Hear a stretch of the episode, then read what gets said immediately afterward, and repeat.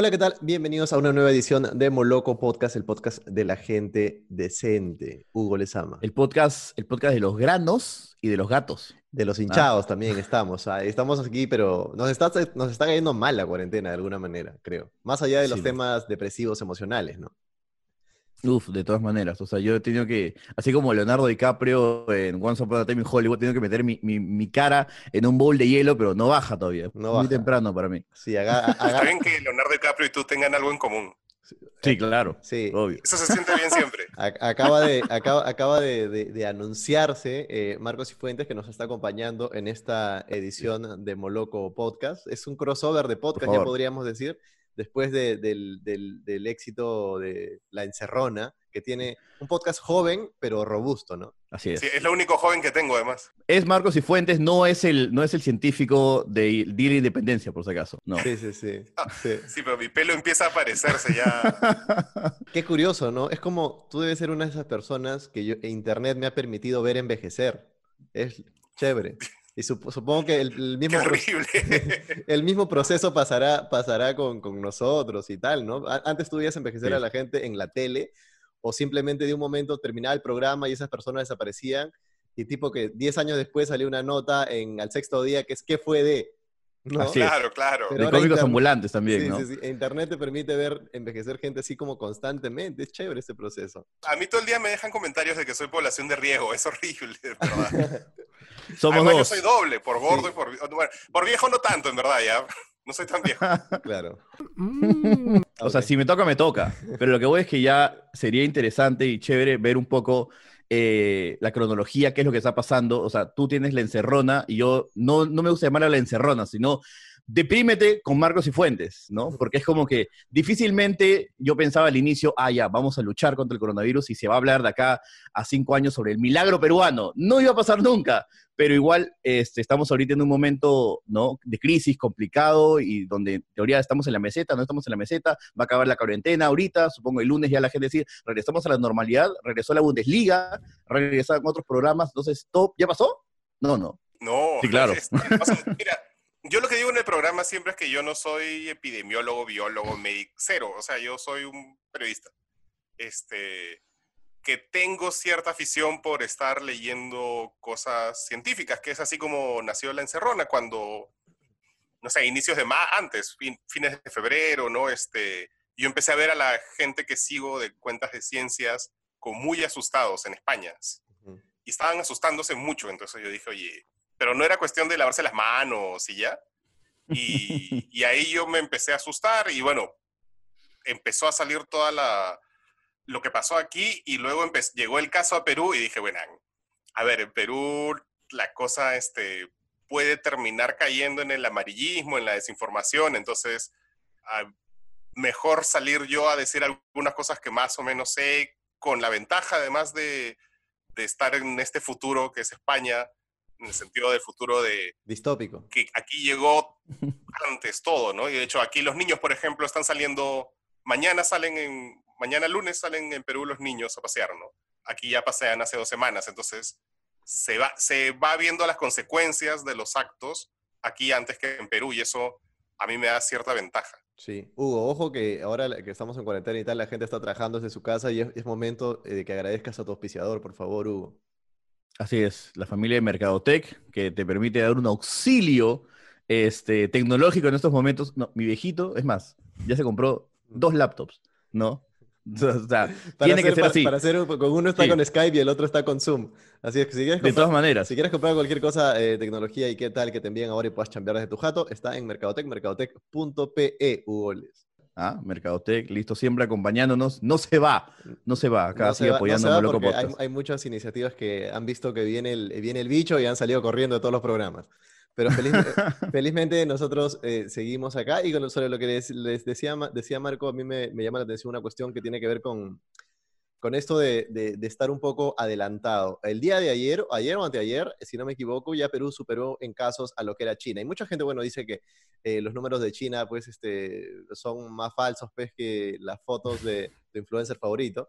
Pero eso implica igual como que un número difícil de controlar, o sea, porque Perú está como camino al top 10 y tú ves en el, en el top 10, bueno, hay países que dices, bueno, definitivamente su sistema de salud probablemente sea mucho más, eh, mucho mejor que el nuestro, mucho más eficiente. Entonces es un poco preocupante porque por otro lado acá vemos como ya transporte público, la gente está haciendo su vida normal solo que con mascarilla. Descoordinación entre autoridades, comercio ambulatorio, colas que parecen procesiones, canastas y bonos que nunca llegaron y por supuesto gente inconsciente por montones. Todo eso de las cifras a mí siempre me, me provoca, o sea, una polémica interna ya, porque claro, este, Perú es un país grande, no parece, pero es un país súper grande, ¿no? 30 millones de personas, este, tú pones el mapa del Perú encima de Europa y va de Finlandia hasta la punta de Italia, ¿no? O sea, es un país súper grande con mucha gente. Entonces, digamos que estar en el top 20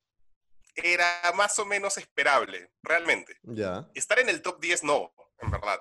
¿No? Ni siquiera con la cantidad de pruebas que está haciendo el Perú, que al parecer está haciendo muchas pruebas y que yo creo que además el gobierno, esta es otra cosa como, todo tiene que ver como super cosas súper técnicas, ¿no? El gobierno junta las pruebas moleculares y las pruebas rápidas y eso yo creo que además, este, no es que infle los casos, pero sí, un poco, ¿no? Entonces... The Wire, The Wire tenía una frase que me parece muy buena, que es interpreta las cifras a tu conveniencia, ¿no? Y coroneles se hacen generales, asistentes se hacen gerentes, y es como ese jueguito este, muy curioso, ¿no? De cómo ves las cifras de una cierta manera, pero si lo ves acá dices, mm, no estamos tan mal, ¿no? O no, con las cifras tú haces lo que quieras, con la curva haces lo que quieras, lo que, lo que quieras, ¿no? Entonces, claro, por ejemplo, si ves determinado tipo de curva y determinado tipo de cifra, por ejemplo, ¿no? La, hay una que es promedio diario de muertes por semana. y el promedio diario de muertes por semana, eso, ahí estamos en una meseta, claro. ¿no?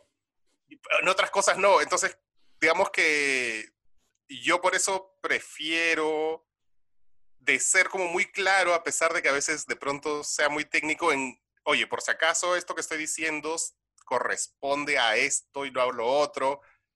Es complicado, ¿no? Y vamos a salir todos este, estadísticos de esta vaina, ¿no? Hay cosas... O sea, vamos a saber todo, todo. Hay, hay cosas muy concretas que a mí me llaman la atención, como ya obviamente hay una necesidad, una ansiedad, si quieres, eh, porque la gente ya quiere volver, salir a la calle, extraña el pollo a la brasa. A mí me, me, me, me llama mucho la atención esto de, bueno, que vuelvan los deliveries, ¿no? Eh, que, aparentemente no hay ninguna información oficial, según lo que me dice la gente, de que el, bicho te pueda contagiar por lo que estás comiendo propiamente. Entonces, ya que ahora los deliveries y, y, como que autorizan algunas pollerías y ya la gente pierde la cabeza, o sea, empieza a hacer colas en las pollerías como si fuese el último pollo del desierto y me pregunto, o sea, ¿quién en esa casa, quién, en esa familia, quién toma la decisión, la insistencia? Gente, vamos por el pollo y manden a alguien a exponer a esa cola al punto de que tienen que venir un motorizado a decir, ya chicos, o sea, tampoco es pollo a la brasa, no se desesperen, y, en el KFC está igual, y en la otra tienda igual, ¿por qué? O sea, no, no entiendo por qué nos desesperamos así. Es una cosa muy loca, ¿no? Del... Había unas imágenes de peruanos en Queens, en Nueva York, sí el Día de la Madre haciendo cola, pero así igual, todos pegados, así, este, por, por, el, por su pollito, ¿no? Y entonces, claro, una cosa es decir, bueno, mira, los peruanos se comportan a determinada manera porque la estructura de la sociedad ahí, pero sales de esa sociedad, te vas a Estados Unidos, que es otra vaina completamente distinta, y te sigues portando igual. Entonces, ¿qué es? No, mi interpretación, yo tengo una interpretación que es el trauma de la cola de Alan García, ¿no? O sea, yo puedo entender... Pero no, sabemos hacer cola y la cola para nosotros es probablemente el símbolo máximo de, de, el hombre come el hombre, el lobo come el lobo y ese tipo de cosas. ¿no? Simio mata simio. Claro, porque yo, yo puedo entender... Traumados con la... No, no, sabemos hacer cola, es impresionante. Tú vas, a, tú vas a, a, otros países de Sudamérica nomás, y en Sudamérica la gente hace su colita muy bien, muy tranquilos, ¿no?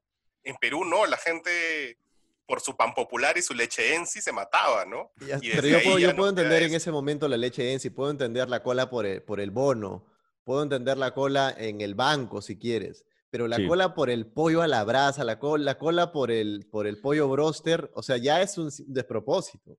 Debido a la alta demanda de pedidos por delivery, algunos clientes prefirieron llegar hasta este local del INSE para recoger en persona su pollo a la brasa. Se van a llevar de yapa el COVID-19 a su casa. No, sí, es que, pero yo creo que tiene que ver, es una cosa atávica, ¿no? De la cola. Entonces, en la cola, los peruanos como que nos desconocemos y ya matamos a nuestra abuelita, ¿no? Por lo que sea. No importa si estás en una cola por el bono, estás haciendo una cola porque te regalen una chapita marcada, lo que sea. Tú de todas maneras vas a matar en la cola, ¿no?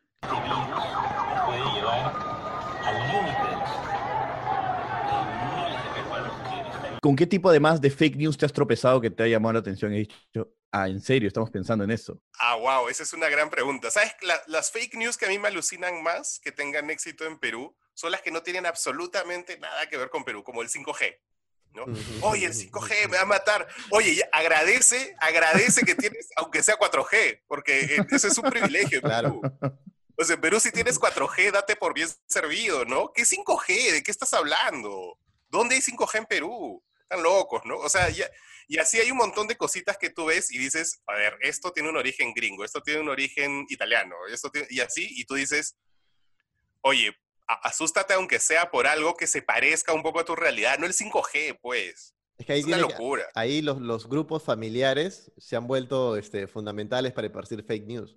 O sea, yo solamente, nunca veo, o sea, rara vez, rara vez me tropiezo con fake news en TikTok o en Instagram. Los fake news chapan, chapan en asidero o en grupo de WhatsApp familiar porque un tío, un abuelo, un tío abuelo comparte eso, o en Facebook porque ya un boomer para arriba empieza a compartir ese tipo de cosas. Siempre. Sí, yo por eso, por eso de hecho la encerrona parte de la idea es que se manden los audios por WhatsApp, o sea, que circule en el sitio donde está toda la basura, ¿no? Tal porque tienes que ir a la, tienes que meterte allí porque, porque ahí, es, ahí es donde viven todos los abuelitos. Además, es terrible porque es la población de riesgo, además, la que comparte esas cosas. Exactamente. Claro, o sea, mi abuela, mi abuela se murió, ¿no? Eh, salió de este plano terrenal pensando que la frutita del panetón era como que la cáscara de la sandía macerada, ¿no? con químicos peligrosos, ¿no? Y yo, imagínate, voy y le digo, abuela, mira ese estudio, así, no, ya fue, no hay forma de racionalizar con eso, pues. mi, mi, fake news favorito de eso era como, eh, evitas o curas el coronavirus y haces una gárgara con limón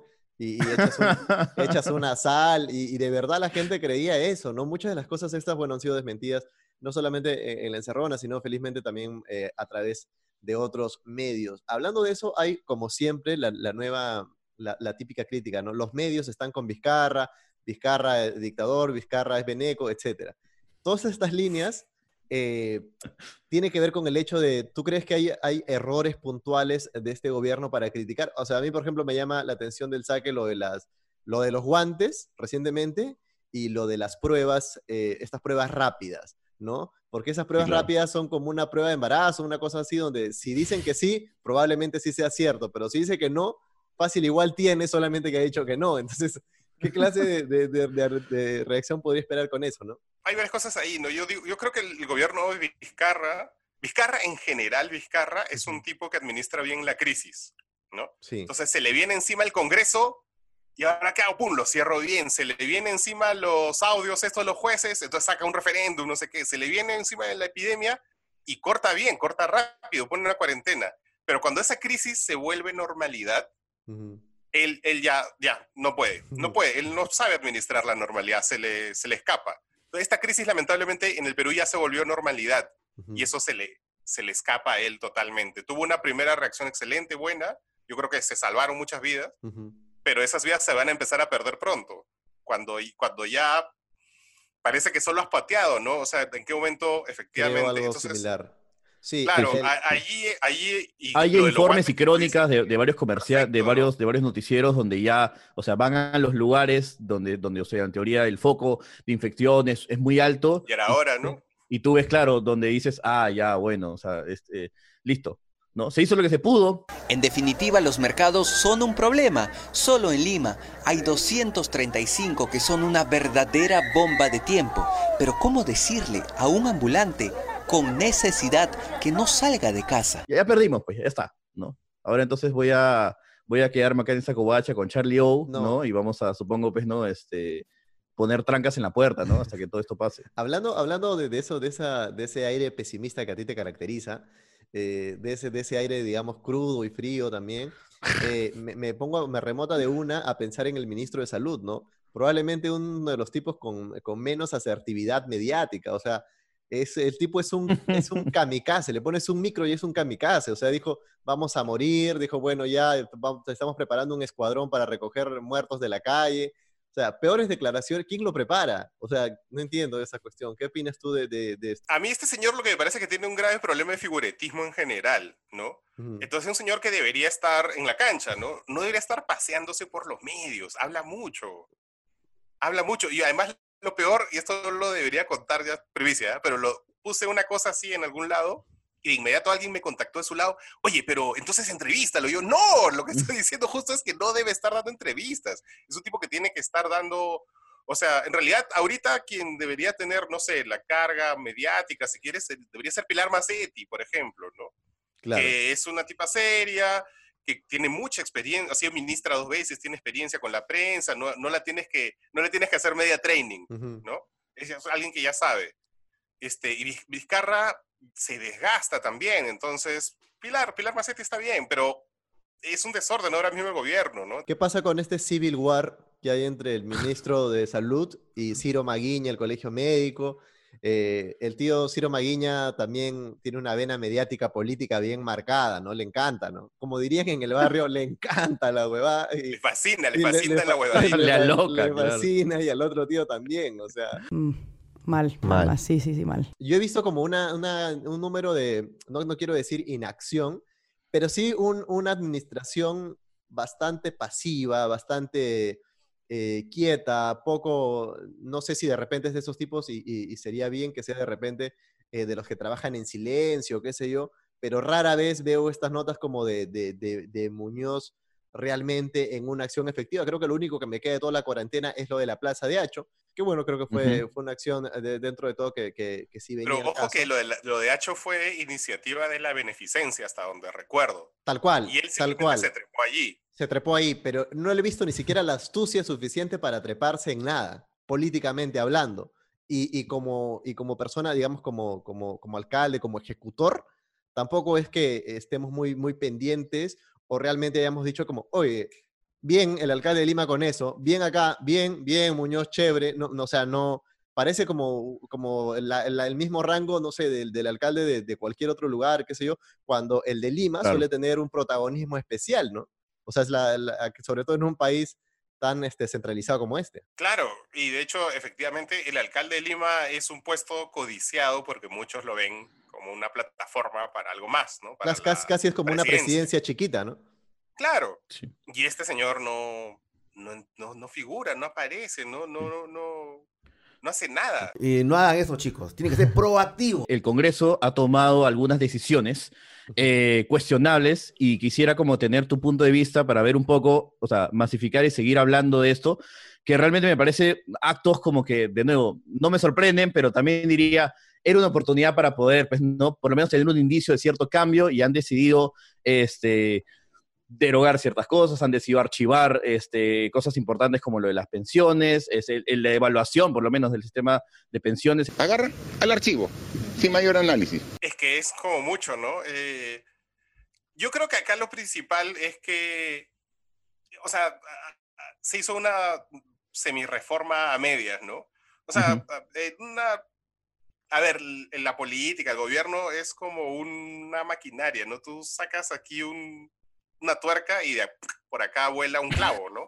O sea, entonces, por ejemplo, lo que, lo que hicimos los peruanos, porque los peruanos votaron por la no reelección de congresistas, ¿no? Entonces, Claro.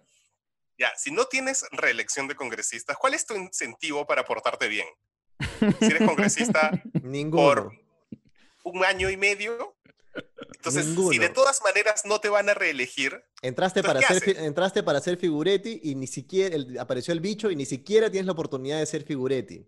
claro, ¿no? O, o entraste, a, a- o entraste a, a pagar todo lo que le debes a tanta gente, ¿no? Los colectiveros, o sea, empiezas a hacer, empiezas a, no te, no te da vergüenza nada, no te da roche, ¿no? Entonces, ya Igual es el fin del mundo, ¿no? también de paso, ¿no? Ya. Claro, es el fin del mundo, además, ya qué chucha, ya, ya, ya, ya, si total no me van a reelegir. No se van, de- si, si vuelvo a postular en seis años, nadie se va a acordar. Entonces, por ejemplo, la no reelección de congresistas suena muy bonito, ¿no? Pero provoca cositas así, ¿no? Y entonces, y así en general, o sea, había una comisión, que es la comisión toda esta, ellos hicieron toda una reforma, no sé qué, y Vizcarra les dijo, no, mejor después, no sé qué, vamos después, y, y el Congreso actual tampoco la va a asumir, obviamente, porque no le conviene, ¿no? Entonces tú no puedes sacar un clavito acá, no puedes, porque todo se desarma, tienes que cambiar aquí, acá, acá, tienes que parchar todo, y eso es lo que, una reforma de verdad, es lo que hace una reforma de verdad, y es lo que no ha pasado en el Perú.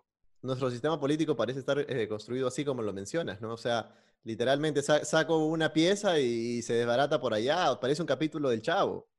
Claro, claro, Sí, claro, sí. claro. Es un- los, los Looney Tunes, ¿no? O sea, que gol- gol- golpea la bola de boliche y sale volando el Sí, no, coyote. por eso- O sea, es así, ¿no? O sea, este es ahí para deprimirte más, Barbas, pero a mí toda esta situación, cuando la comparan, que no soy el único, con la guerra con Chile, no se me hace tan descabellado, ¿no?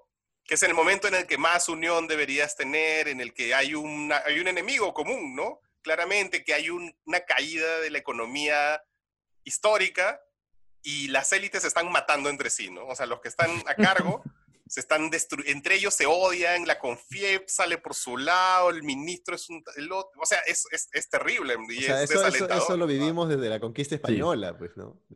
Ese, ese tipo de Claro, cosas. y, y salen los músicos no como en Titanic, sino a hacer como, ¿no? Este, vamos a hacer canciones por Zoom, ¿no? eh, lo- salen los músicos a hacer en vivo, ¿no? Ya.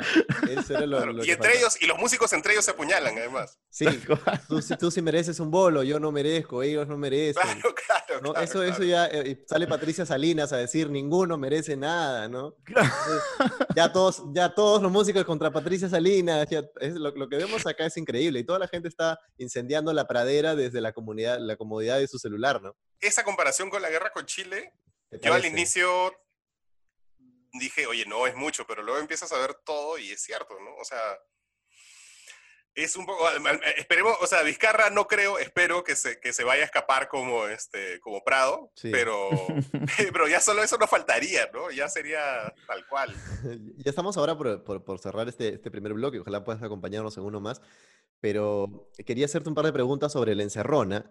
Primero porque, eh, o sea, veo que le has metido bastantes fichas, estás con el Patreon de, de la encerrona, eh, cosa que yo apl- aplaudo bastante. Yo alguna vez, el 2017, cuando era un joven entusiasta de los videoensayos, hice mi Patreon y en el mejor momento recolecté 7 dólares por mes y al mes siguiente se, se desuscribieron 4. Eso es lo que pasa con los adelantados a su época. Sí, caballero, pero creo que a, ti- estaba viendo Claro, y los te números, En Napster. sí, los números te están yendo, te están yendo decentemente, creo, ¿no? Para empezar. Yo creo que está bien, Sí. este, de hecho me ha sorprendido la cantidad de gente, el apoyo, o sea, bien, ¿no? Yo, yo estoy contento, ¿no? A ver, yo, yo tenía esta idea hace tiempo eh, de hacer un podcast, eh, no sé, no te- eso, un podcast o una, una idea, una cosa, tipo hacia septiembre, octubre, yo estaba pensando, te estaba haciendo un libro y quería, entonces terminaba ese libro, terminaba la campaña del libro y dije, me voy a poner a hacer esto Ujú. estaba experimentando con Telegram, que me gusta mucho como, como, como de canal de difusión. Claro. Entonces, y tenía esas ideas dando vueltas y cuando se vino todo eso encima dije, a ver, mira, mira, voy a, todas estas cosas que las tenía pensadas para adelante las voy a tratar de hacer ahora a ver qué pasa. Y bueno, está pasando, algo estará pasando. Sí, no, y Está fe- bien. felizmente la gente lo está compartiendo y tal, y me, me- me parece que es un, un buen aporte. Se acabó. Listo, gracias a la gente por acompañarnos en este bloque. Eh, quédense pendientes para el siguiente, eso es Moloco Podcast, el podcast de la gente decente. Este bloque gracias a Mercado Tech. Mercado Tech eh, te permite encontrar uh, cosas como qué, por ejemplo, una laptop de repente puedo. Una laptop, ¿no? Un monitor, una GoPro. Aprovecha que hay ofertas, el stock está ahí y yo ya tenido la experiencia incluso de pedir que llegue el delivery, todo bien, con la distancia requerida y con todos los procedimientos, ¿no? Ahí, a uno. Hay mucha gente que está chambeando ahorita teletrabajo y viene la niña y mamá, ¿qué es eso? Y tumbó el monitor, el monitor se hizo 20 pedazos y no hay cómo chambear. Ahí de esas cosas te puede salvar Mercadotec. Muchas gracias a ustedes por acompañarnos. Nos vemos en el siguiente bloque. Chau, chau.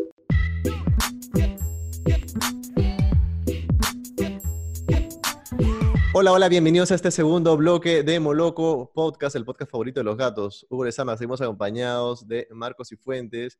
Eh, Yes. me, me gusta decir vía microondas, así como, como se decía en los noventas, ¿no? Vía- ahora ya eso ya es parte de... de, Vía pasado. microondas. Ah, Sí, ya. Tú estás hablando ya de, de esa época donde, Claro, donde claro. Iwasaki estaba en el 5. De la revista dominical cubriendo a Carlos Noriega en la NASA. A Roxana Canedo. Sí, sí, sí, eso es. Estamos acá eh, vía microondas desde Madrid. La revista dominicana era la que tenía el, el de soundtrack Vangelis, ¿no? O sea, ese como que de Blade Runner, creo incluso, ¿no? Sí. Buen dato, dato no menor. ¿eh? ¿Sí? Amaña. Dato no, men- no, Panorama era el que. No, Panorama. Pulso. Pulso. Pulso era el que tenía Evangelis. Sí, Ahí sí, está, sí, ahí sí, sí. Bien, qué bueno que podamos ordenar ese tipo de información. Seguimos aquí nosotros hablando de, ahora un poco más enfocado en, en tratamientos mediáticos y tal. Hay una cuestión que tú has meri- has meritado incluso un pronunciamiento en la encerrona, eh, tiene que ver con esto es guerra, ¿no? Porque de Mm. pronto esto es guerra tiene esa necesidad, esa urgencia de salir. Yo calculo que es una urgencia, pues, este, por contratos y tal, que, que se debe tener con los, con los auspicios Sí. pero De ya todas esto, maneras. esto ha desatado la locura de la gente, que es cómo va a volver esto es guerra, y han ido a entrevistar a, los, a, a alguno de los integrantes y ha salido alguna chica a decir, eh, no tenemos plata, ¿de qué vamos a vivir? Tenemos que ir a seguir haciendo las, las competencias de, de esfuerzo físico que nos requiere nuestro público. Entonces, ¿cómo, cómo tomas esa, esa cuestión, amigo Marco? O sea, yo creo que en verdad todo el mundo tiene derecho a estar asustado por su trabajo, ¿no? Creo Sí, que claro. es una, o sea, así tu trabajo sea poner un vasito encima de otro, es tu trabajo y tienes derecho a estar pensando en tu futuro. Me parece normal. Este, lo que no me parece normal es que América, en realidad el canal, Ujú. pretenda lanzar productos de entretenimiento cuando legalmente eso es fase 4. ¿no? No sé cuándo es la fase 4, pero no es ahorita. Ahorita no estamos Ah, ni en la fase 0 en, en Lima, ¿no? Claro, ahorita estamos en, Entonces- en, por así decirlo, ¿no? En Iron Man 1, ¿no? Claro, claro. Recién. Entretenimiento es endgame. O sea, todavía falta un montón, ¿no? Claro, que creo que Canal 4 era el canal que más programación nacional tenía, o sea, el que menos usaba los recursos del enlatado, y por eso ahora es como que, uy, se ha quedado sin nada, y entonces en vez de dar, no sé, pues, ¿no? Como T Perú, ¿no? Este, vamos a hacer educando con los niños, es como, ya, ¿sabes qué? Mm, este, ya, que vuelvan los muchachos, pues, ¿no? Y es como, vamos a darles esta cosa, ese, este color que es como que Ojo que, por con ejemplo, máscaras y con guantes, etcétera. Por ejemplo, el, eh, el 4 tenía esta telenovela con Alondra y Porchela, que bueno, ya Porchela se les había, se les había ido al 2 y tal, y, y la novela la tenían ahí enlatada en el disco duro de videoteca. Y, y ya ante, ante esta circunstancia, ante esta circunstancia han dicho, vamos para adelante, Somos lo que somos. vamos- somos los que somos y vamos a sacar a Alondra y Porchela, ¿no? Hay que sacar Claro, contenido. ahí está, ahí, ahí está leyenda urbana, es una leyenda urbana, ¿no? Esta leyenda urbana que estaba enlatado porque Alondra es pareja de... ¿De cuál? No me De Paolo, de Paolo Paolo. Guerrero. Paolo, claro, y Paolo no quería. Una, una leyenda urbana así graciosa. O sea, es que en un en vivo salió Paolo a decir que, o sea, es que lo que pasa es Que que no le gustaba que chape, este, que chape, ¿no? Claro. Pa- pasa que, es. que de los futbolistas de la selección peruana, eh, su nivel de deconstrucción no es muy, no es muy amplio. y, ah, eso, eso ha quedado evi- evidenciado. Por ahí el único que tiene un poco conciencia de género y tal, creo que es el Oreja Flores, un poco, ¿no? Pero la- Claro, los demás... sí, muy, muy aliades no son. No, y Paolo en plena, en plena transmisión es el capitán y el goleador y dijo, a mí en verdad me molestaría si tú sales a chapar con otros eh, en las novelas, pero la gente es como, es Paolo, normal, o sea, no pasa nada, ¿no? Si lo decía al Salim- mundial, tal si cual. lo decía, se lo decía Salim Vera, lo crucificaban al día siguiente, ¿no? Sí, bueno, bueno, ya, eh, pero me gusta, a mí me gusta esa leyenda urbana. Como leyenda urbana es graciosa, ¿no? Creo que es como, ah, sí, claro, ¿no? no el poder de Paolo para enlatar Sí. una telenovela. Digo, wow. Wow, tal cual. Claro. Y Pero entonces en- nosotros sabemos que, o sea, los que deciden al final que un programa vaya, no son, no, no es como Porchela o Ángel Izada, no es que van y tocan la puerta del gerente y le dice, oye, ya, ¿cuándo regresamos? Pues no, no es así.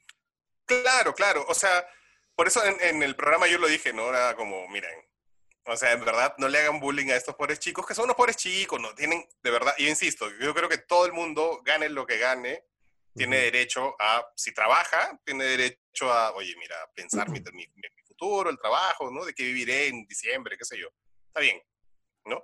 Pero, a ver, si tú tienes una super ultra mega corporación y quieres saltarte las leyes, como es, sucede en el caso de América, que quiere a- em, lanzar un programa, un programa de entretenimiento cuando todavía no corresponde, estás mal, pues y además estás exponiendo a estos chicos, porque además entiendo que los querían hacer, mandar a hacer ayuda social y sacarlos a la calle y exponerlos, básicamente, ¿no? Entonces, yo creo que no son trabajadores esenciales estos chicos que tengan, como que, para que tengan que salir y, y los que los expongan, ¿no? Y además que das el mal ejemplo a la gente que cada vez es un poco, no sé, ya creo que ya está asimilado, pero igual, esto de que ha vuelto toda la normalidad, ya no pasa nada, ¿no? Y es como, no, ¿no? O sea, creo que es el último mensaje que habría que, que enviar, ¿no?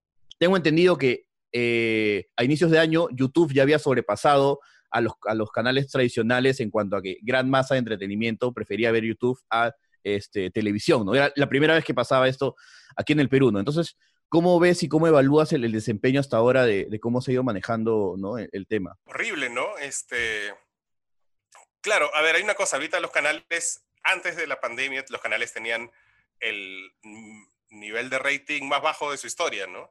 Y con tendencia a la baja, porque la gente está consumiendo, como tú dices, YouTube, y los que pueden pagar Netflix, Netflix, y en fin, mil otras cosas que te ofrece Internet que los canales de televisión no ofrecen. Y, o cable, ¿no? Eh, entonces, claro, ahora que tienes, tienes un público literal, literalmente cautivo, ¿no? no puedes darle nada que les diga, oye, vuelve. No pueden, no están en capacidad de decirle a la gente, oye, vuelve. Que podrían hacerlo, porque además ese público cautivo es un público familiar, o sea, tienes niños ahí todo el rato, ¿no? Y los y ahorita no hay nada que quieran más los papás que poner a sus hijos delante de la tele y enchufarlos ahí cinco horas si es Tal posible, cual, tal cual. Claro. ¿no? Amigos míos Pero simplemente sí, le dan el si celular, no le ponen Peppa Pig y le dice ya, anda, anda, anda, no, no molestes por acá. Claro. O sea, pero si la tele, si la tele no les ofrece eso a los padres de familia, entonces, ¿para qué? No. Ah, ya. Ah, no. Te cagué. ¿no? Entonces los, los, los pobres niños terminan viendo no sé qué cosas estarán pasando. Y entonces ahí las, los canales tenían muchas opciones, ¿no? Una opción era, como ha pasado en Chile, que su segunda señal digital se vuelva toda educativa. ¿no? Entonces no como ahora, que la aprendo en casa, la horita miserable que están dando es solo para los chicos de quinto, ¿no? Porque la, los quintos de secundaria tienen prioridad para que efectivamente ellos ya terminen su todo el Claro. ciclo, ¿no? Bueno, ya.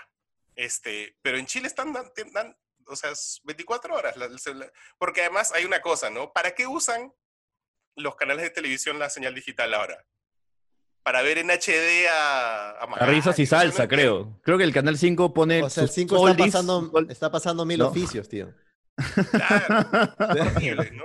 El 5 está O sea- pasando mil oficios, ya está. Y todos esos canales, como tú bien dices, tienen latas, pero la- además latas hermosas y clásicos que no mueren nunca, ¿no? La familia Ingalls, ¿no? Claro, o, o Cosmos, Cosmos, Cosmos. todos tienen co- Cosmos. Cosmos. Este, Puedes Bo- poner No, ¿te, te acuerdas, te acuerdas, te acuerdas de los, de los, de los Boyota, o documentales de, de National Geographic eh, presentados por Alejandro Guerrero? Tío, ¿no? hasta los de Alejandro Guerrero, tal cual, ese tipo de cosas Claro. están ahí, por ahí, por ahí, ¿por qué no le- Claro. le, dan una, una vuelta a eso? Ah, eh, hablando de, de- de estos contenidos y, y de estos guerra, a mí me llamaba la atención algo. Eh, una de estas cosas, eh, no sé si, si también parte de los fake news o tal, empezó a viralizarse, por ejemplo, ¿cuánto gana la ministra de Economía? Y, y ya la gente al- a- eh, comenzaba a impartir sus opiniones al respecto, que mucho, que muy poco, que no sé cuánto, cuánto y luego salió una escala de quiénes son las personas o los servidores públicos que más ganan. Si no me equivoco, el sueldo más alto, Hugo, puede ser el de alguien que trabaja en el, eh, para el Poder Judicial. Sí, así No, es. es el del BCR, entiendo es- yo. Eh, en teoría, el que más alto gana, eh, la última data que tengo es que eh, el presidente del Poder Judicial, 46 mil. De ahí jueces supremos antiguos, 42 mil, y el presidente del BCR, 41 Y, mil. y- y- y estaba el tema, ¿no? De este, de, de- sí, claro, si, si el, el- el- el tipo este de- del Poder Judicial gana más, el que más gana, tío, gana igual que Yasmín Pinedo en el 4. O sea, es una... Y eso, No, no, que lo que ganaba Yasmín Pinedo en Latina, antes de pasar al 4. O sea, saca, saca tu línea. Esa, esa cuestión es, es fundamental. Esa yo es me la digo- base de todo análisis. yo para ser presidente del Poder Judicial he tenido no solamente que profesionalizarme de una manera increíble, sino también he tenido que pisotear amigos. He tenido que sabotear, sabotear carreras, ¿no? he tenido sí, que hacer sí. un lobby, invitar a gente a lonchecitos, almuerzos, etcétera. Es como que todo para ganar lo que Yasmín Pinedo, buenamente tiene todo el derecho de ganar lo que quiera porque ella no fija su sueldo, ¿no? Este, pero sí, sí, de hecho, da un poco de risa, ¿no? El hecho Ah, de ¿Pero ver... tú crees que Yasmín Pinedo no ha tenido que sabo- sabotear ni pisar a nadie? Ah, sí, pero es como que, de nuevo, o sea, ¿es culpa de Yasmín Pinedo que le paguen tanta plata? No, pues, ¿no? No. Obvio, No. si no es como que se Pero- están agarrando y la golosina en el momento y dicen, no, eh, yo que soy el 4 te la quito, entonces yo entonces, te ofrezco esto, te ofrezco esto. Es como que en el fútbol igual, alguien empezó a pagar una infinidad de plata, pagaron 30 millones por Denilson ¿no? En el 2001 el Real Betis y ahí como que, ah, ya, ah, todos valen así, ah, y entonces todo para arriba, Ronaldo, ¿no? por Ronaldo más de 100, pero a lo que voy, Sí. esto, esto- esto termina aterrizando de nuevo, y este tema es al que quería llegar, en, claro, cuánto ganan los doctores, cuánto ganan los bomberos, etcétera, y por ahí es un poco eh, te- tedioso, pero hace poco en Hildebrand en sus 13 salió este informe de, de los médicos eh, que estaban trabajando en hospitales y como eran población de riesgo, dijeron, bueno, ¿sabes qué? Yo no puedo, eh, un rato ahí nomás me voy a casita a descansar, y luego los señores estaban en clínicas chambeando, atendiendo pacientes con el bicho y, y- y toda esta circunstancia, ¿no? ¿Qué opinas, Marco? Ah, es que es que es muy complejo, ¿no? O sea, bueno, el caso de estos doctores en general, ya ellos, ellos sabrán por qué se la están jugando así, ¿no? Quizás habría que, me- quizás ellos tendrían que merecer alguna sanción, una cosa así, ¿no? Porque si han engañado, El juramento hipocrático. baja. Claro, ¿no? Pero en general, es que el tema de los sueldos es, es, o sea, para tener 40 programas de esto, ¿no? Porque tiene que, porque es una falla estructural, además es universal, ¿no? O sea, aquí, por ejemplo, aquí, este, aquí los futbolistas ya empezaron a entrenar. Es Sí. obvio, pues, porque, ah, o sea, esto es una, si hay una, no hay una industria más multimillonaria que el fútbol en, en España, ¿no? Entonces es como, y entonces ya están las cámaras ahí viendo cómo entrenan, ¿no? Y uno dice, en serio, ¿no? En estas circunstancias, todavía la gente se está muriendo un montón acá, o sea, entonces es, es complicado, ¿no? Y, es, y al final tiene que ver con dónde pone la gente sus prioridades, ¿no? O sea, porque la gente, ya, Yasmin Pinedo, ¿no? Ella gana así porque hay un montón de gente, porque hay algún ejecutivo que ha visto alguna evidencia al menos de que si le paga así la va a tener y eso le va a traer rating o lo que sea, ¿no? Claro. Este, pero claro, y el sistema de salud peruano, no sé, o sea, yo, yo te juro que va a pasar todo esto y, y nadie lo va a reconstruir, ¿no? Y hay- la gente se va, se va a olvidar de inmediato lo necesario que era tener un sistema de salud pública o un sistema educativo público, ¿no? Fíjate lo que está pasando con todos los colegios particulares, sobre todo los más, los más misios, que están Ujú. quebrando ahorita porque están saliéndose todos de ahí, ¿no? Estos colegios educativos particulares más menos caros cubrían una necesidad de, este, de que la educación pública es una desgracia en el Perú. Entonces, por más que no tengas plata, tú quieres que tu hijito salga adelante, entonces haces un- ahorras un montón y lo pones en un colegio privado que según tú es mejor. Es mentira. No es mejor. no es mejor, ¿ya? Pero, No es mejor. pero No es mejor, es una ¿qué casa adaptada crees, y, pues? y, el- y la educación física la hacen en el parque igual. No. Claro, claro. Me pasó. Claro, no yo, es mejor, yo- ¿no? yo hay un estuve estigma además de la educación pública en el Perú, ¿no? Sí. O sea, entonces, o sea, y, y- y se- igual, se va a acabar todo esto, ¿no? Y la misma gente que va a preferir, o sea, que, que tenía sus hijos y que ha tenido todo este lío con los, con el cole- no va a reclamar un- mejores condiciones para los colegios del Estado. No lo va a hacer, pues, ¿no? Y la verdad es que yo salía aterrorizado. ¿eh? ¿Qué ha pasado en la República? Ha habido un remesón. Yo generalmente, eh, en general, creo que lo del bicho ha sacudido. O sea, yo no quiero tocar un periódico nunca más en mi vida. Este, y, Claro. y- y bueno, en la República el, el tiraje eh, no es un secreto, que a muy alto no era. Eh, y me imagino que en esta circunstancia han tenido que hacer lo que, lo que muchas otras empresas, por ahí recortar sueldos, eh, suspender algunos eh, y tal. ¿Qué ha pasado por ese lado? Hay una cosa que la gente, la mayoría de gente no termina de alucinar, que los columnistas este, no somos parte ni de la planilla, ni del equipo, ni Sí, necesariamente claro. del diario. Somos gente que tenemos un contacto muy esporádico con, con los jefes o con quien sea. Sí. Este, a, mí, a mí me dijeron, y, y yo entiendo que esto no solo ha pasado en la República, ha pasado en, creo, imagino que ha pasado en todos los otros diarios. Yo sé, por ejemplo, el comercio, y sé, y ya, mira, si la República y el comercio están así, imagínate todos los que Sí, están abajo. no ¿no? Y todos Sí. les han dicho a sus columnistas, mira, sigue. A algunos, no sé si a todos, pero les han dicho, oye, mira, sigues, este, pero no hay, ya no hay cómo compensar. Entonces yo les dije, bien, o sea, yo seguiré cuando haya cómo compensar, ¿no? Porque ya la verdad es que ya tengo, o sea, estoy ocupada mi sábado, ¿no? Entonces yo prefiero estar el sábado descansando, ¿no? Tranquilo, ya el lunes a viernes me estoy todo el día en la encerrona haciendo esa cosa, entonces ya descansaré el sábado, ¿no? Pero ahora la, la columna creo que va a encontrar camino en Patreon. Y ya, eso, eso era uno de los goals, una de las metas que había puesto en Patreon, que si llegábamos a determinada cantidad, volvía y llegamos, entonces ha vuelto, ya salió hoy día y se queda 24 horas de acceso exclusivo a los de Patreon y de ahí se difunde al mundo, ¿no? Entonces a partir de ahora será así, mientras haya ¿Y apoyo. cuál es el, el primer tema? Ah, no, el primer tema es, este, eh, es un tema totalmente flojo que es la, la encerrona.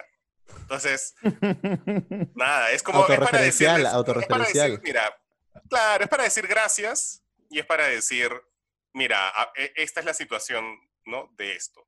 Vamos, a- estamos haciendo esto, vamos a hacer esto y la próxima semana retomamos la programación habitual.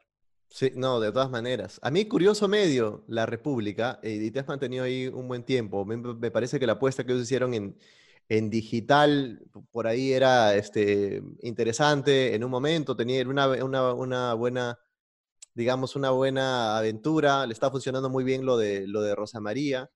eh, y en este momento, sobre todo cuando hay momentos de, de este tipo, de, este, de crisis o tal, hay mucha gente que quiere consumir contenido político. Había hecho un pool, digamos, interesante para ver, pero siento que ahorita está como tembleque todo, ¿no? Yo creo que está Es tembleque en inevitable, pues, todos ¿no? lados, ¿no? Sí. Sí, sí, es verdad. Hace poco veía, veía un, un video, una charla de, de, de Curwen en TED y decía cuánto nos cuesta la corrupción al año. Y era como una cantidad de millones, si no me equivoco, 12, 12 millones y pico, una cantidad realmente alta. Lo primero que yo pensé, ahora que, que Vizcarra decía, bueno, se sentaba pues en los mensajes de la Nación y decía, pan, no sé cuántos millones para el Ministerio de Economía, pan, mi- millones para el Ministerio de Salud, pan, millones para... A mí, o sea, que me perdone la gente, pero lo primero que yo pensaba era qué tales uñazos van a salir por allá, porque van a, porque van a salir terribles Garritas uñazos. positivas de la tigresa del salieron, Oriente. ¿no? O sea, mira la policía. ¿no? O sea, es impresionante. O sea, O yo sea, la creo que ya ni no siquiera es, es- ya es un nivel de, de- que habla de, de miseria humana, ¿no? De ir y meter un uñazo a estas alturas cuando hay gente muriendo. O sea, ya, ya hay ese nivel, ya es este. O sea, hay un lugar muy especial para ti en el infierno, ¿no? Eh, Es, pero muy sí, al- curioso. fondo. Al o sea, lo de la policía me parece loquísimo, ¿no? O sea, han, han tenido, han ha habido dos, o sea, tres en, en total jefes de la policía en lo que va de la pandemia. Este es el tercero ya, ¿no? O sea, es muy fuerte. Y tú veías a los policías a las 2 de la mañana haciendo cola para que les hagan el descarte, ¿no? O sea, claro. es- o sea, ¿cómo haces eso? O sea, de verdad. Y ahí luego sale que han metido la uña en máscaras, han metido la uña en las pruebas, han metido la uña. Y es como. O sea, el modus, el- matando a toda esa gente. Tal cual, el modus operandi se ha mantenido, ¿no? Es donde hay una licitación, hay una uña. Básicamente, eh, ese, esa tara que nos ha acompañado años de años y seguramente acompaña a muchos otros países también, acá no ha sido la, la excepción, ¿no? Oye, mira, a mí, a mí una cosa que me marcó mucho este, fueron los petroaudios. Los petroaudios en la época de Alan García, esto fue 2008, este, cuando tú empiezas a rastrear la historia, porque nosotros pusimos, yo agarré, el- los puse en Wikileaks todos, eran como 80 y algo, no sé qué. Entonces empiezas a escarbar y tú veías que en verdad los petroaudios originalmente no, ten- no tenían nada que ver con petróleo, Ujú. nada. ¿no? Tenía que ver con cemento y específicamente cemento para las construcciones de hospitales después del terremoto de Pisco. Ujú. O sea, toda esa mierda que había saltado, toda esa corrupción horrible que saltó, su origen era gente que vio muertos en Pisco y dijo, qué rico, acá, acá no todo". vamos a forrar, vamos a quitarle el arancel al cemento y vamos a hacer el hospital y vamos a hacer esto, qué rico. Hernán Garrioleca, de hecho, era el Por sur. primer, el primer, claro, que claro, el primer chuponeado de toda esa, de toda esa manchita. Ujú. Entonces, o sea, porque no empezó con Rómulo, empezaron con Hernán Garrioleca, que era el ministro de Salud. Claro. Claro. Entonces, Fa- Faltaba poner la música de Derek and the Dominos, ¿no? De, de, de- ¿cómo se llama? Derek Clapton, ¿no? En una película de Scorsese, ¿no? Claro, claro, tal No. cual, tal cual película Scorsese, efectivamente. Sí, sí, sí. Una, igual, este, sí, ¿no? La familia de Hernán Garrido Leca no sé en qué circunstancia está, pobres no son. Eh, vamos, vam- vam- vamos a ver, entonces, al final, digamos, un par de años eh, después, yo creo que cuando se empiece a escarbar esto, ¿no? Cuando aparezca, este, de repente, los investigadores y tal, no sé si, si Gorriti esté haciendo esa chamba o, o quien le toque, por ahorita Gorriti y Hildebrand son población de riesgo. Este, vamos, vamos, y, y es preocupante porque no hay quien chape, chap- eh, pocos como que tú dices, oye, vamos a chapar esa, esa, la batuta, ¿no? Marcos Cifuentes hizo la de, la de Bruno Díaz en Batman 3. y agarró y, y- y está, está tomándose un té en, en Ibiza mientras Alfred le hace un guiño de ojo. Eh, Vamos a ver, acá hay otros que ya están bail- bailando reggaetón en TikTok, ya saltos políticos. Vamos a ver qué no- nos espera un... Es que tú una- quieres un héroe, Carlos Orozco. No, no hay, pues así no, No. funciona el mundo Tío, tampoco. el pues, Perú ¿no? es mesiánico, el Perú es mesiánico. Siempre queremos un Mesías, siempre queremos un Mesías. Sí, o sea, queremos esta narrativa donde y llegó Carlos Orozco y nunca más hubo corrupción, ¿no? No Carlos Orozco, o sea, cualquier nombre, etcétera, ¿no? Pero, pero, Pero no, eso, no se- eso funciona así. ¿no? explica la popularidad de Vizcarra ahorita, ¿no? Tal cual. O sea, Sí. la gente ama a Vizcarra, tú no puedes criticar a Vizcarra porque te caen encima, ¿no? Entonces, porque la gente quiere un héroe, ¿no? Yo creo que él se portó bien al inicio, ahora el pobre señor no sabe qué hacer, ¿no? Pero tú Es dices que hay un desgaste y- propio, ya a las 8 de la noche la gente salía y aplaudía, y ahora ya a las 8 Ya de la no noche sale yo salgo nadie. así, digo, ¿qué pasaron? no? O sea, somos, somos Le patriotas y cantaron peruanos y- cumpleaños, le cantaron Claro. Le, cumpleaños. le can- Vizcarra. le cantaron cumpleaños, sí, sí, sí. Hay un, hay un tema con, con que Vizcarra salió a decir, salió a decir pues que no, no se va a postular, evidentemente, a, la- a la- a las próximas elecciones. Eh, queda un terreno pues ahí simpático, ¿no? Para que alguien este, chape esa batuta, para que alguien mueva. Por ejemplo, eh, dan como favorito a, a Salvador del Solar, ¿no? El candidato más churro de los últimos 20 años. Eh, de- después otros dicen, no, por ahí este, hace un renacer de sus cenizas Keiko. Yo lo veo muy complicado. Eh, yo no sé, por ejemplo, en estas circunstancias, nunca dónde está Barnechea, dónde está este, el amoroso del Partido Morado, el amigo, un Julio candidato, Guzmán, ¿no? un candidato incendiario. eh, Julio, Haciendo Julio- delivery de chifa. Julio Guzmán haciendo, haciendo- haciendo un delivery. ¿Cómo, cómo ves ese, ese escenario? ¿Quién crees que ahí que puede chapar una, una batuta interesante? Antes que respondas, No sé. dentro, dentro del, del, del- del chat, así, de, de esos en vivos que hay, así, por, por, por estos programas tipo RPP, República TV, el comentario que más he visto es Antauro Cobarde, es ahora o nunca, ¿no?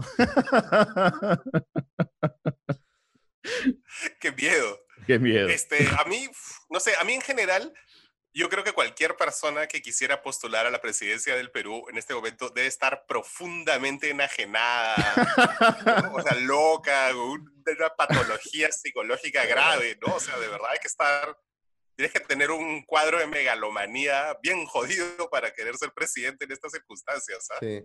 Claro, es, es agarrar la papa más caliente, así, con, con las manos de tu hijo, así, toma. Sí, sí, sí. Horrible, ¿verdad? Yo no, yo no sé quién en su sano juicio yo, yo, yo sí creo que, yo creo to- totalmente que el hecho de, que- de que una, el solo hecho de que una persona tenga la ambición de ser presidente de un país está acompañado de un acto egocentrista absoluto. O sea, tú no puedes brutal, tener, brutal. o sea, de repente a Vizcarra no, porque bueno, le llegó medio de la nada, pero las personas que hacen la campaña y se candidatean y dicen, hey, yo puedo salvar este país, y puedo lidiar con lo que tenga y puedo estar cinco años que en mi cara se van a reflejar como 20, ¿no? Porque mira, Humala entró, era un juvenil básicamente, era un tipo como que hacía los ejercicios, saltaba, y ahora sale, tío, y, y ojalá también esté protegido en casa. Sí, porque parece se parece a su viejo, ¿no? Se parece, a su, se parece a Isaac, qué bestia, tal cual. Entonces, este, este tipo de, de circunstancias están ligadas, creo yo, al- a un hecho de, de megalomanía de todas maneras. Ah, entonces, si el hablamos caso- de megalomanía, por ejemplo, yo sí coincido contigo que Keiko quizás probablemente De todas maneras. intente- un, Sí, caso, un, claro, caso, sí, un, caso, un caso cumbre fue el caso de Alan también, pues, ¿no? Eso es un caso Claro. de... Era un caso de megalomanía absoluto, básicamente, ¿no? Casi, casi ni siquiera sin, sin otro fundamento más que eso propiamente. No, no había... No, Ah, tanto siquiera- así que él nunca, él no iba a permitir que lo lleven preso, pues, ¿no? ¿Qué, No qué ibas a permitir que te, tal cual? E- Claro. eso ya es No, como obvio. un punto donde digo, wow, y a veces yo siento que soy un poco egocéntrico, ¿no? O sea, ven, digo, ¿te imaginas, ¿te imaginas a ese Alan regresando y que le pongan la banda presidencial? O sea, ese día se habrá metido, pues, ¿no? La bomba de su vida. De todas maneras, es como decir, me cago, me cago de risa. ¿No? Me cago de risa. jijiji. Ah, no hay, ya claro, no, claro, todo vale. To- todo vale. Otro megalómano Sí. es Barnechea, ¿no? Pero lo bueno de Barnechea es que él no va a mover nunca un dedo por, por postular. Él, él está esperando que las masas vayan, se metan a su biblioteca, lo saquen de su sillón Voltaire y lo lleven así al- a, a Palacio. Así, ¿no? Y le- y ya está, Lord. Lord, tu momento ha su llegado. ¿no? Claro. ¿Habrá Claro. un outsider? Outsider Ah, la banda nomás. De verdad, políticamente a mí me alucina esta situación. No tengo idea, ¿no? No tengo idea qué podría pasar, ¿no? O sea, dicen que la, la ministra, ¿no? La cosa- ministra de Economía, eh, Tony. Sí, no sé si se anime Yo, al final. yo no le veo mucha vena política. No, ¿no? no, yo sí. está- el- el- está- le gusta estar donde está y creo que va a estar bien ahí. Sí. O sea, por ejemplo, Tauro siempre es una opción, ¿no? Y seguimos ¿no? con las comparaciones. O sea, Antauro es una opción si queremos ya ser como el Joker, pues, ¿no? En la última película, ¿no? Ya es como reír. No, es una opción de gente, digo, es una opción no para mí ni para, para ustedes dos, pero sí es una opción, digamos, que entra dentro de lo real. O sea, hay un montón de gente que votó para congresistas eh, que, que porque Antauro Seguro, salía sí. al lado de ellos, ¿no? ¿Hay alguna opción, hay, Entonces- hay alguna opción de izquierda, digamos, saludable? No, ¿quién? Nunca la hubo, creo. No, no, pobres, ¿no? A, a mí, a mí me ha dado pena Cochero, ¿no? O sea, Cochero ahora que ha salido a defender a los colectiveros, Ajá. ¿no? Ujú. Y claro, Cochero casi, no casi, ¿no? Pero en algún momento fue una alternativa para ser alcalde de Lima, ¿no? ¿Te imaginas el alcalde de Lima dándole paz a los colectiveros? Eso es un, eso es un buen Claro. punto. el que Yo creo que no de deberíamos dar. ver ni izquierda ni derecha, sino arriba, a Chibolín. Ese es, ese es otro candidato que de repente, no sé, no, ya no sé hasta qué punto es ficción o hasta qué punto es realidad, pero cualquier persona que quiera meterse en la administración pública de buena fe, eh, espero que... Ah, mira, tienes el, el- tu, tu tomatodo de Batman, ¿no? Es, es una cuestión referencial. Bueno, así, así estamos, Marco. Gracias por acompañarnos en esta edición de Moloco Podcast. Gracias, gracias a ustedes, este, y nada. De verdad ha estado bonito esto. ¿Algún, ¿Algún mensaje final, algo que quisieras comunicarle al, al pueblo moloquial? ¿Un mensaje de auxilio, de esperanza, de desidia? Nada, no salgan, no salgan de su casa. Y si se acaba la cuarentena, si pueden seguir en su casa, sigan en su casa. Vas a seguir... escuchen la sí. encerrona de lunes a viernes. Ese es, ese es el plan mío, ojo. ah, Yo creo que es, de- después debería venir ese hashtag de quédense aún en su casa o tal así. Claro. porque este, yo ya hice el búnker acá y yo no pienso salir hasta diciembre y si me da, me recogerán de acá. Porque ya, es yo más, sí hasta creo- yo diría que si viene la vacuna y la vacuna de Bill Gates y viene y me dice, oye, pero tiene el chip, ya, méteme el chip, ya fue, ya perdí. ¿Qué, qué voy a hacer? Ya méteme el además que- chip, y además identifica que todas va- mis debilidades, ya está, Claro. ya, ya perdí. ¿Qué, qué cosa de ti le va a interesar a, a- a Bill Gates? O sea, ya, ya está, tío. O sea, a ese, ese es otro ejemplo de fake news que yo creo que. ¿Qué? Oye, el chip de Bill oye, tú Gates. tienes en tu celular, en tu celular ya le estás dando la información no solo a Bill Gates, a Zuckerberg, a todo el mundo, a, A China. Trump, a los chinos. Lo- tú estás tiktokeando y necesitan los chinos ya saben. Claro. Tú ya solito, ya con esta estupidez, ya, ya le estás dando la información a todo el mundo. Tú estás, tío, haciendo tus TikToks, los chinos ya saben que ves a El Jin. O sea, Claro. así funciona. Tu, tu Eh, celular, tu celular es así de, de una marca extraña, rara, o sea, tú tienes ahí No, como... yo, está, no, está yo, fuera, está fuera de... Eres como... Ah, ya. No quieres ser Snowden. no, yo también ya asumí que ya fue, ya. O sea, todos mis datos llévenselos. Ya que, ya que voy a hacer, trabajo en, lamentablemente trabajo en esto. Si no trabajara en esta vaina, estaría viviendo en una cabaña desconectado, ¿no? Pues ya fue, ya. Ah, ya, si bueno, mucha- plantar eh, papa, camote, yuca y, y tus patos, no, tranquilamente ahí sí. Sí, Sí. sí, que es mi objetivo algún día. ¿eh? O sea, honestamente mi objetivo irme a vivir a algún lugar del norte, la sierra norte del Perú. Y hon- honestamente, ¿ah? que porque esto ya se está colapsando, ¿ah? que Sí, quieren sí, que empiece sí. con mi rollo cambio climático. No paro, ¿ah? No, es yo también, fin, yo también, yo, yo también creo que no se está colapsando y yo creo que ya la gente no debería tener hijos. Aprovecho para tener, para mis mensajes. Yo no sé por qué están teniendo hijos o por qué están considerando tener hijos. Ya fue, o sea, ya, ya esta cuestión ya no da más. Nos tocó verlo morir, ya chévere. Tuvimos un buen vacilón, chévere el internet, ¿no? De hecho, nacer en la Edad Media hubiese sido mucho más aburrido y perjudicial para nosotros. Nacimos en esta era de las comodidades así está, nos toca el bicho, nos va a tocar y lo que viene es, son escaleras al caos, o sea, son escaleras hacia abajo, una tras otra. Vamos Al a ver qué infierno pasa. de Dante, dices. Marcos Cifuentes, saludos allá hasta tu retiro de Batman y tu fantasía de ya ser como Hawkeye en Avengers 3. Esa, esa mi fantasía. Sí, ojalá que luego no vayan a decirte, hey, Marco, tienes que volver, no sabes lo que ha pasado, eh, no sabes lo que pasó con el ministro de Salud. Edward Tienes que Snowden lo llama y le dice, no, estás, estás como cable en iniciativa, ¿no? Periodistas libres del mundo. les decía que la encerrona era un poco eso de regresar así porque el mundo se está acabando. O sea, justo tal cual como Hawkeye, igualito. Ahí estamos. Muchas gracias entonces por estar. Ya sabe la gente que puede chequear eh, la encerrona y seguir a Marco en sus redes sociales para ver ahí qué onda, que hoy día si no estás en redes sociales, pues este... Hashtag la encerrona. Sí, hashtag la encerrona. Muchísimas gracias a todos ustedes por acompañarnos. Esta ha sido una edición eh, de oro. Chau, chau, chau. Chau.